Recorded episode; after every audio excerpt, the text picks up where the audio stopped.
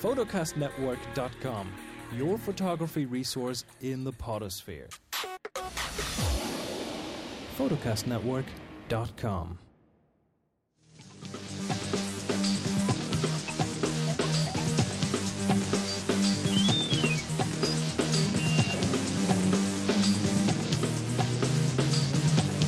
¿Qué tal? ¿Cómo están todos? Bienvenidos al capítulo 53 de fotografía digital arroba memoflores.com.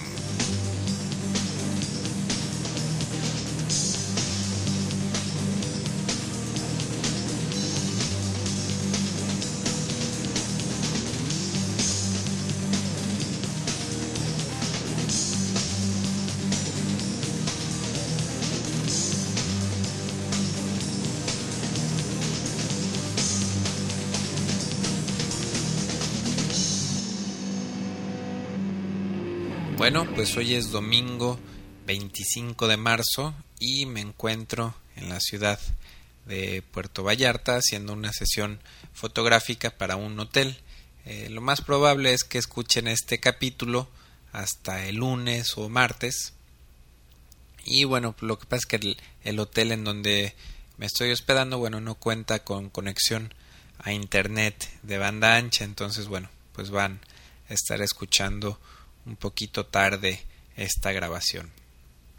Pero bueno, bienvenidos a la segunda temporada de este taller en línea sobre fotografía digital. Mi nombre es Guillermo Flores y el día de hoy vamos a hablar de la fotografía como negocio. Antes de empezar, bueno, déjenme decirles que estoy muy muy contento de empezar este segundo año de podcast. Eh, quiero agradecer también a todas las personas que han dejado sus comentarios en la entrada del, del capítulo 52 y también en los foros de discusión, en donde también les pregunto cuál fue su capítulo favorito del primer año, los que por ahí no han, no han contestado, bueno, eh, si tienen tiempo, eh, por favor ahí lo, lo pueden hacer para, pues a manera de retroalimentación. Eh, tenía pensado hacer varios cambios eh, estrenarlos el día de hoy, pero bueno, se complicó todo debido al trabajo. Eh, no me fue posible también eh, por falta de tiempo hacer algunas cosas que, que, tenía pensadas para el día de hoy, pero bueno, ni hablar. en los próximos capítulos pues irán escuchando poco a poco algunas mejoras que pues voy a hacer y que espero que, que les gusten. Entonces, bueno, volvamos al tema de hoy, eh, la fotografía como negocio. Eh, y bueno, algunas personas me han pedido que aborde este tema ya que viven o piensan vivir eh, de la fotografía. Seguramente muchos de ustedes solamente hacen fotografía por puro gusto, simplemente por afición, pero bueno, de cualquier manera, espero que les pueda servir un poco este, este capítulo. Voy a empezar eh, con un consejo eh, muy importante y el primer consejo del día de hoy es que nunca lleven su cámara a donde no se las pidan. Yo sé que a todos nos encanta la fotografía y muchas veces, bueno, vamos a una boda o alguna fiesta como invitados eh, y bueno, pues por el mismo amor que le tenemos a la fotografía, pues pensamos que sería buena idea llevar nuestra cámara y hacer algunas fotografías quizá para regalarlas o eh, quizá como con opción de vender las fotos que tomemos. Eh, algunas personas me han invitado a eventos y bueno, pues cuando me ven ahí en el evento me preguntan que dónde está la cámara, ¿no? Y bueno, pues simplemente eh, les, les contesto pues que no la traigo, que si, que si necesitaban fotos, bueno, me lo, me lo me hubieran pedido y bueno, pues con todo gusto hubiera llevado mi equipo. Eh, pues muchas personas piensan que por ser fotógrafos cargamos con nuestra cámara a todos lados y la verdad es que muchos aficionados a la fotografía pues sí lo hacen entonces eh, pues les recomiendo que, que, si quieren o que si tienen pensado vivir de la fotografía, bueno, pues hay que tratar de cambiar este hábito. Cuando vamos a un lugar como civiles, bueno, pues vamos es, como simples invitados, ¿no? Cuando hay que eh, hay que trabajar, bueno, pues sí hay que obviamente llevar todo nuestro equipo. Eh, llevo yo creo que alrededor de tres años queriendo comprar una cámara digital de bolsillo o una cámara point and shoot como se le conoce. Y bueno llevo mucho tiempo queriendo comprarla para siempre tenerla conmigo. No lo no lo he hecho no la he comprado eh, porque pues eso me podría llevar a tomar fotos de mala calidad. Y bueno pues se supone que, que todos queremos siempre sacar fotografías de alta calidad sobre todo si vivimos de esto. En el capítulo 23 eh, de este podcast eh, hablé por ahí sobre mi maleta de equipo eh, todo lo que traigo en mi maleta de equipo que normalmente es el es fijo todo lo que traigo ahí no no lo cambio eh, tan constantemente entonces si alguien un amigo o un familiar eh, me pide que le tome fotografías pues bueno a pesar de que sea familia o amigo siempre cargo con, con toda la maleta incluso bueno pues algunas veces me podrán llegar a decir que soy muy exagerado por cargar tanto equipo para una simple foto familiar o para algún favor a algún amigo, ¿no? Entonces creo que el cargar con esa maleta siempre que me llaman para tomar fotografías cumple con dos fines. El primero y más importante, bueno, pues es tomar fotos de alta calidad en formato RAW, eh, con flashes externos si es necesario. Y el segundo es hacer ver a las personas que si me llaman para tomar fotografías, bueno, así sea algo muy sencillo, pues me lo voy a tomar muy en serio y siempre voy a cargar con todo mi equipo. Si vamos a un lugar eh, como fotógrafos profesionales y llevamos una camarita point and shoot, bueno, siempre vamos a pasar desapercibidos, ¿no? En cambio, si llevamos una cámara DSLR con varios lentes, eh, con flashes, con accesorios, etcétera, las, las personas nos tomarán más en serio y no faltará quien nos pida por ahí una tarjeta de presentación. Eh, lo que me lleva a mi siguiente consejo es que pues siempre carguen tarjetas eh, de presentación eh, siempre con ustedes, tal vez en, su cartera, y también siempre llevar unas extras, unas tarjetas de presentación extras en su mochila, en su maleta de equipo. Eh, si piensan vivir de la fotografía o si tienen intención de vender sus fotografías, creo que es necesario tener tarjetas de presentación eh, como fotógrafos, ¿no? Siempre que sea una tarjeta relacionada la fotografía que tenga algo que, que los identifique como fotógrafos. Eh, si a lo mejor ustedes no viven de la fotografía, si su profesión es diferente, si son doctores, por ejemplo, y, y están intentando ahí eh, pues incursionar a la fotografía o simplemente eh, son aficionados, pero bueno, tienen pensado en algún punto vender sus imágenes y bueno, a lo mejor son doctores y alguien les pide una tarjeta eh, de presentación y bueno, si dan una tarjeta que diga doctor Flores, bueno, pues la persona a la que se la dieron seguramente se preguntará al día siguiente por qué tiene una tarjeta de un doctor y bueno, pues probablemente la desechará, ¿no? Entonces hay que tener tarjetas de presentación eh, siempre, ¿no? Otro punto eh, muy importante es buscar una especialidad. La fotografía es mucho, muy grande. Hay muchas ramas de, la fotografía y hay que ver eh, cuáles son eh, las ramas que más les gustan. Siempre hay uno, dos o tres estilos de fotografía, pues que mejor hacemos o que más nos gusta hacer. A mí en lo personal me encanta la fotografía de moda, la arquitectura, el paisaje.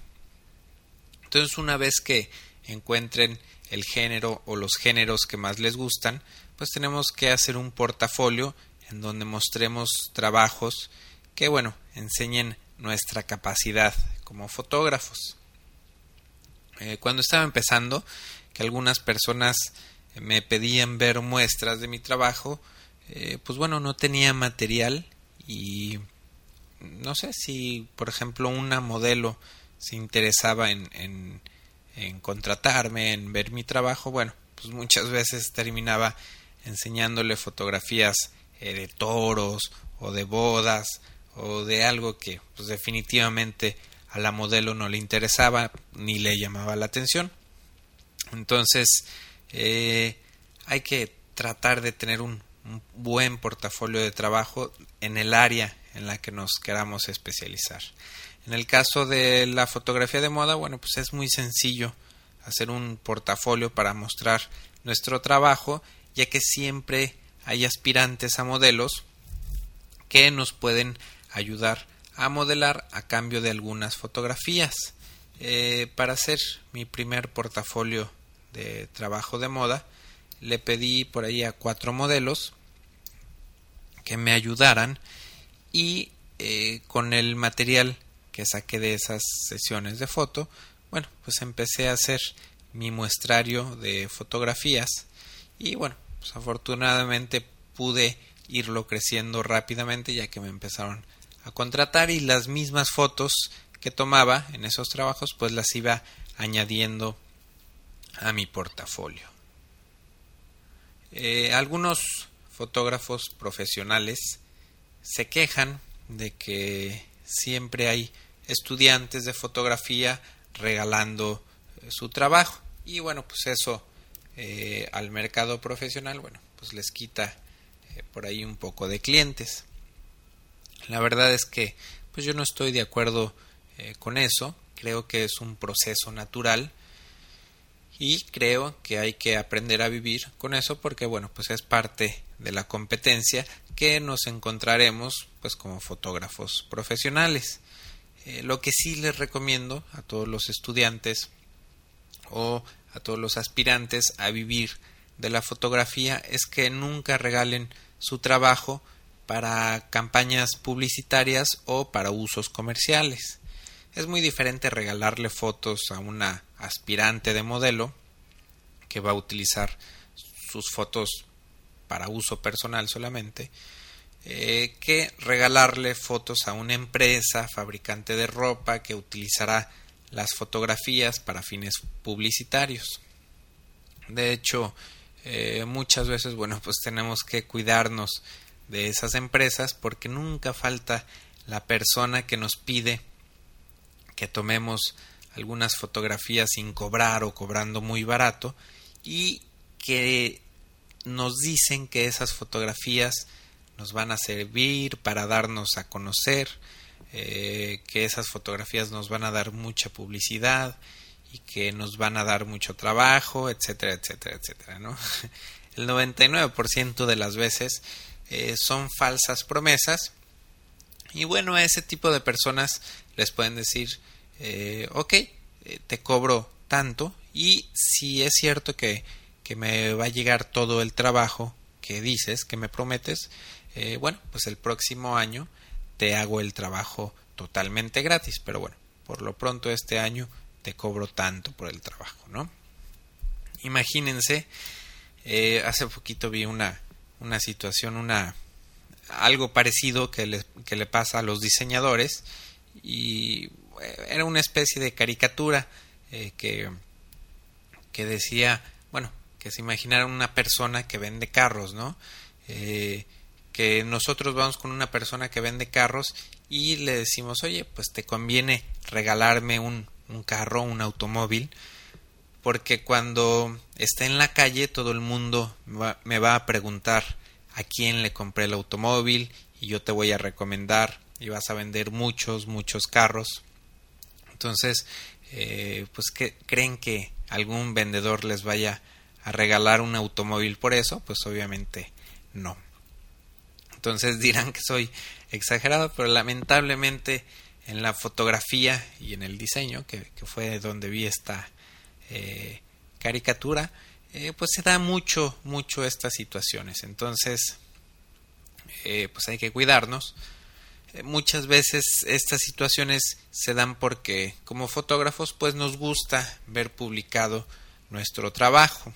Si se trata de una publicación en una revista, bueno, pues hay que ponerle precio a nuestro trabajo, a nuestras fotografías. Y si por ahí la revista eh, nos dice que no hay presupuesto, bueno, pues pidan que, les pague con un espacio para anunciar su trabajo. Pero bueno, hay que poner precio, hay que ver eh, cuánto cobra la revista por anunciarse y bueno, hay que hacer ahí una especie de, de intercambio, pero poniendo un precio a su trabajo. Vamos a pasar a otro punto. Eh, ¿Cuánto cobrar? Eh, pues este tema es bastante difícil de aterrizar, eh, ya que un fotógrafo profesional, bueno, pues por, cobra por su talento y por sus años de experiencia. no es algo tangible lo que estemos vendiendo, no es, no es fácil saber el costo que tiene una fotografía, ¿no? Entonces, bueno, pues cada fotógrafo tendrá sus, sus precios y bueno, también esto cambia mucho de acuerdo al país o incluso en diferentes ciudades de un mismo país, bueno, pues el mercado va a ser mucho, muy diferente, ¿no? Entonces, por eso es un tema un poquito difícil eh, de aterrizar, pero bueno, les voy a hacer aquí algunas recomendaciones eh, y bueno, que sería el segundo consejo más importante de este capítulo, es que hagan una lista de precios, que tengan un día se sienten, eh, analicen lo que quieren vender más, el género que van a hacer más y hagan una lista de precios. La tengan por escrito. Y bueno, en el caso mío, como les comentaba hace rato, lo que más me gusta es eh, lo que más hago es fotografía de moda. Y eh, dentro de la fotografía de moda una de las cosas que más hago pues es fotografías para modelos o aspirantes de modelos. Entonces tengo una lista de precios. De hecho es abierta a todo el mundo eh, que la quiera ver a través de mi página de internet para este ramo de fotografía no para fotografías de modelos entonces eh, de repente, esta lista me ha servido mucho porque todas las personas que me, que me preguntan, incluso para estudios familiares o para eh, alguna persona que simplemente se quiera sacar unas fotografías, bueno, pues siempre utilizo estos precios. Entonces, eh, nunca falta la persona que nos ve con una cámara en la mano a mitad de un evento y nos pregunta, ¿no? A medio evento, eh, cuánto me cobras por tomarme unas fotografías. Eh, muchas veces, bueno, pues nos podemos sorprender un poquito o a veces nos quedamos sin contestar o, o, damos un precio muy elevado o un precio muy bajo. Entonces, con una lista de precios, bueno, siempre nos ayuda a ser constantes, a dar un mismo precio siempre, ¿no? Entonces, yo en mi lista de precios, bueno, pues tengo diferentes opciones y siempre cuando alguien me pregunta, bueno, digo que tengo diferentes opciones dependiendo de lo que quieran. Eh, las, siempre tengo un, el paquete más básico, más económico, la sesión más, más sencilla. Y siempre le, les digo, bueno, ese, esa sesión de fotos te cuesta tanto y tengo una sesión la más completa que manejo, pues te cuesta tanto, ¿no? Entonces es importante que se pongan un mínimo por el que vayan a trabajar. Eh, muy, muy importante. Muchas personas me han pedido que les tome tres fotografías, eh, literalmente, o sea, tres clics. Entonces, bueno, siempre les explico en qué consiste un estudio de fotografías, les explico que para tener tres buenas fotos, bueno, pues es necesario tomar un mínimo de 30 fotos, ¿no? Entonces es muy importante que se fijen ustedes un mínimo eh, de fotografías que quieran tomar y bueno, para en base a eso poder cobrar, eh, poder hacer su lista. En esta lista ustedes eh, pues también van a decidir lo que quieren entregar. Anteriormente, cuando la fotografía se hacía con negativo, eh, pues los fotógrafos vendíamos impresiones exclusivamente, impresiones de tamaño 4x6, 5x7, 6x8, 6x9, 8x10, 11x14. y bueno, así era el, negocio, así era el mercado. Eh, los negativos nunca se entregaban. Eh, esa era como la regla general. Eh, nunca se entregan los negativos. nunca se venden. me acuerdo que escuchaba por ahí a fotógrafos que les ponían precio ridículo a los negativos para que, bueno, nunca hubiera alguien interesado en, comprarlos. Pero bueno, pues todo cambia. La fotografía digital, pues ahora hace que, que todo mundo tenga la facilidad de imprimir una fotografía de alta calidad en una impresora casera.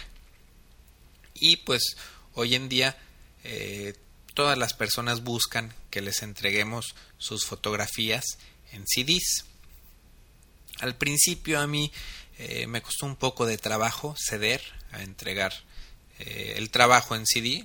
Yo creo que el primer año los primeros dos años que hice fotografía digital me negaba rotundamente a entregar eh, mis archivos, pero bueno, me di cuenta de que tarde, tarde o temprano lo iba a tener que hacer. Entonces, eh, pues para, para un modelo, normalmente para un estudio, una sesión de fotos, puede ser modelo, puede ser una familia, Normalmente entrego hojas de contactos para revisar el material de una sesión de fotos y también me gusta entregar impresiones, impresiones tamaño carta u 8 por 10 pulgadas. Estas impresiones eh, las entrego retocadas e impresas en papel fotográfico eh, brillante de muy muy buena calidad.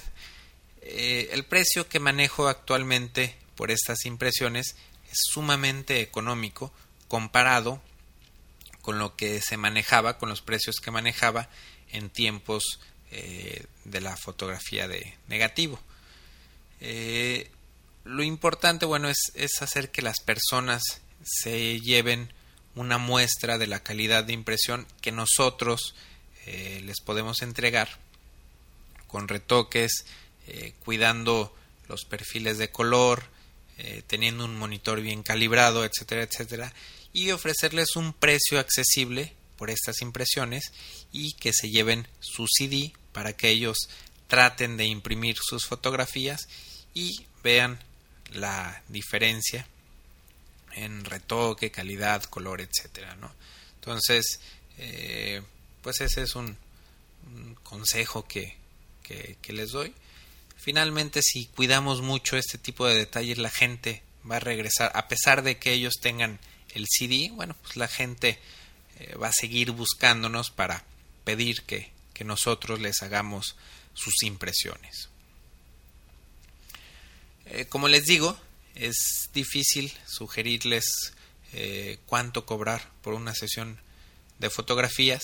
Simplemente pues les recomiendo decidir pensar muy bien qué es lo que quieren entregar, si quieren entregar impresiones, en qué tamaño o en qué tamaños van a ser, cuántas impresiones, eh, si esas impresiones van a llevar retoque, si, si todas las impresiones van a llevar retoque o solamente algunas, en fin, es muy importante que en su lista de precios eh, contemplen todos esos detalles porque siempre va a haber alguna persona que, que les va a preguntar cosas raras, ¿no? Como cuánto, cuánto les vamos a cobrar por retocar una sola foto eh, o cuánto les vamos a cobrar por una impresión de cierto tamaño. Entonces, bueno, pues siempre hay que estar preparados, siempre hay que tener todo por escrito y siempre eh, dar los mismos precios a todas las personas, ¿no? Por ahí, eh, bueno, aquí en México manejamos mucho una frase que dice dependiendo del sapo la pedrada y bueno, pues esto significa que eh, dependiendo del cliente, algunos clientes les podemos cobrar más y algunos les podemos cobrar menos, eh, pero bueno, yo soy de la idea que, que una lista de precios para todo el mundo es lo más justo, ¿no? Eh, les voy a dar aquí el tercer consejo, también mucho, muy importante, y el, el tema es los presupuestos. Cuando empecé como fotógrafo, muchas personas me pedían fotografías y la verdad es que nunca hablábamos de precio. Seguramente como iba empezando, bueno, las personas se imaginaban que les iba a cobrar muy barato y a la hora de que llegaba eh, pues el momento de cobrar se asustaban un poco. Es como se me hacía una situación un poco incómoda, bueno, pues decidí trabajar sin eh, decidí nunca nunca trabajar sin haber hablado previamente del precio. Entonces, cuando me quieren contratar para tomar fotografías, siempre pregunto la mayor cantidad de detalles que puedo respecto al número de fotos finales que se necesitan. Eh, si por ejemplo una persona quiere hacer un catálogo y necesita fotografías de 20 muestras de, de vestuario, pues pregunto si las fotografías se harán en estudio o se harán en locación, si van a ser con una modelo o con dos o con tres modelos, eh, si las modelos van a llevar el mismo look para durante toda la sesión de fotos o si van a llevar diferentes maquillajes y peinados, entonces hago todas esas preguntas para que con estos datos, bueno, pues yo me puedo dar una idea muy clara, una idea muy específica del tiempo que me va a llevar la sesión y bueno, puedo cotizar en base al tiempo también un poco, ¿no? Entonces, eh, también trato de, de nunca dar precios en el momento, sobre todo si, si me llaman por teléfono o si me encuentro a una persona en la calle, este trato de, de, no dar precios en ese momento. Siempre pido que me den todos los datos, eh, pido que me den una dirección de correo electrónico para poder enviar por escrito la, la cotización. Eh, ya que analizo cuidadosamente el trabajo que me están pidiendo, más o menos calculo las horas que, que me va a llevar el trabajo, bueno, pues le pongo un precio y mando el presupuesto por correo electrónico. Trato ahí de poner en el, mismo correo, bueno, pues alguna liga a fotografías eh, similares que haya hecho recientemente, que tengan eh, pues que tengan algo que ver con lo que me están pidiendo, ¿no? De esta manera, eh, pues ven también algunas muestras de trabajo reciente si es que las personas no han visto algo de mi trabajo. Algunos fotógrafos también cobran en base al uso que se les dé a las imágenes. Por ejemplo, eh, siempre preguntan para, para qué se va a utilizar la imagen, si va a ser para un anuncio en prensa, en revista, para una página de internet, para banners, para folletos, catálogos, espectaculares, etc. En el caso de ser impresos, bueno, a veces se se tiene que preguntar cuántos se van a imprimir y qué cobertura tiene, si es regional, nacional o internacional.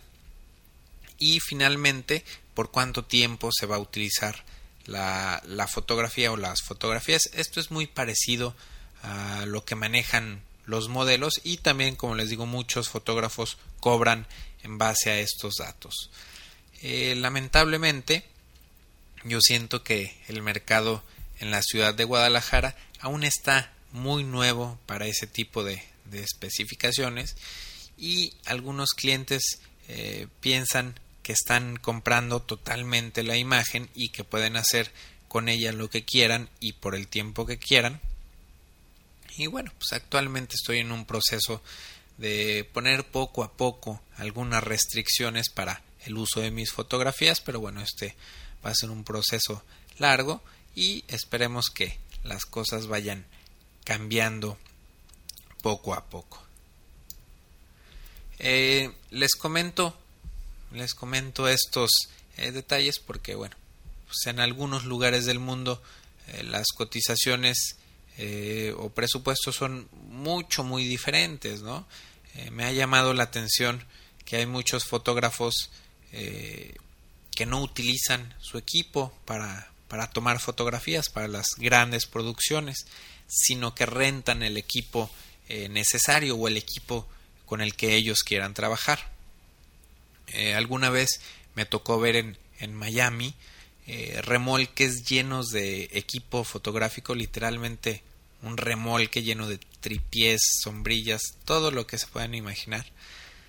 Equipo, cámaras, accesorios, etcétera, etcétera, para una producción mucho, muy grande. Incluso para trabajar eh, los fotógrafos necesitan un, un seguro cuando van a trabajar en locaciones, necesitan un seguro eh, creo que el requisito es que los cubra hasta por un millón de dólares y bueno esto es en caso de que eh, se incendie accidentalmente el lugar en donde van a estar trabajando. Algunos fotógrafos me ha tocado ver por ahí algunas listas de, de presupuesto de cotización algunos fotógrafos cobran también, eh, por ejemplo, por un día, por el día de, buscar locación, si se tiene que hacer lo que se le llama un scouting. Eh, bueno, pues los fotógrafos lo cobran aparte. También me ha tocado ver que se contempla eh, si hay mal clima o el clima no es el idóneo para hacer las fotografías que, que el fotógrafo tiene en mente. Bueno, lo cobran como weather day y lo contemplan en la cotización. En fin, muchísimos aspectos que se tienen que tomar en cuenta a la hora de hacer un presupuesto, pero como les digo, pues hay que, hay que cotizar en base al país, a la ciudad eh, donde residan, dependiendo de, del mercado, ¿no? Yo, por ejemplo, eh, si le digo a un cliente eh, que me pide que le cotice un trabajo, si le digo que necesito rentar una Hasselblad H3 y que necesito rentar cuatro Profotos portátiles para que sus fotografías salgan de la mejor calidad, bueno, pues el cliente seguramente me va a decir que estoy loco y va a terminar diciéndole a su sobrino que le tome las fotos con una cámara point and shoot, ¿no? Entonces, bueno, lamentablemente, como les digo, así es eh, por el momento en, en Guadalajara y supongo que que no es el único lugar del mundo. Pero bueno, esperemos que eso, que eso cambie pronto. Eh, pues bueno, espero haber cubierto los aspectos más importantes eh, del negocio de la fotografía. Ya saben que podemos seguir hablando de este tema por ahí en los foros de, de discusión. Y pues bueno, me interesa también mucho que compartan con los demás usuarios cómo es el mercado en el país y en la ciudad en donde viven. Entonces, para enriquecer aún más este capítulo. Eh, para los que no están registrados todavía en los foros, lo pueden hacer en www.memoflores.com diagonal. Y antes de despedirme, les quiero avisar que no estoy seguro eh, de cuándo grabaré el, el, siguiente capítulo, ya que se acercan las vacaciones de Semana Santa y Pascua. Eh, si no alcanzo a, a, grabar el próximo domingo, eh, pues les deseo que pasen unas felices vacaciones. si van a viajar, tomen muchas, muchas fotografías para que las pongan por ahí en el, en el grupo de Flickr. Y bueno, próximamente estas fotos van a a ser analizadas y criticadas eh, aquí en este, en este podcast.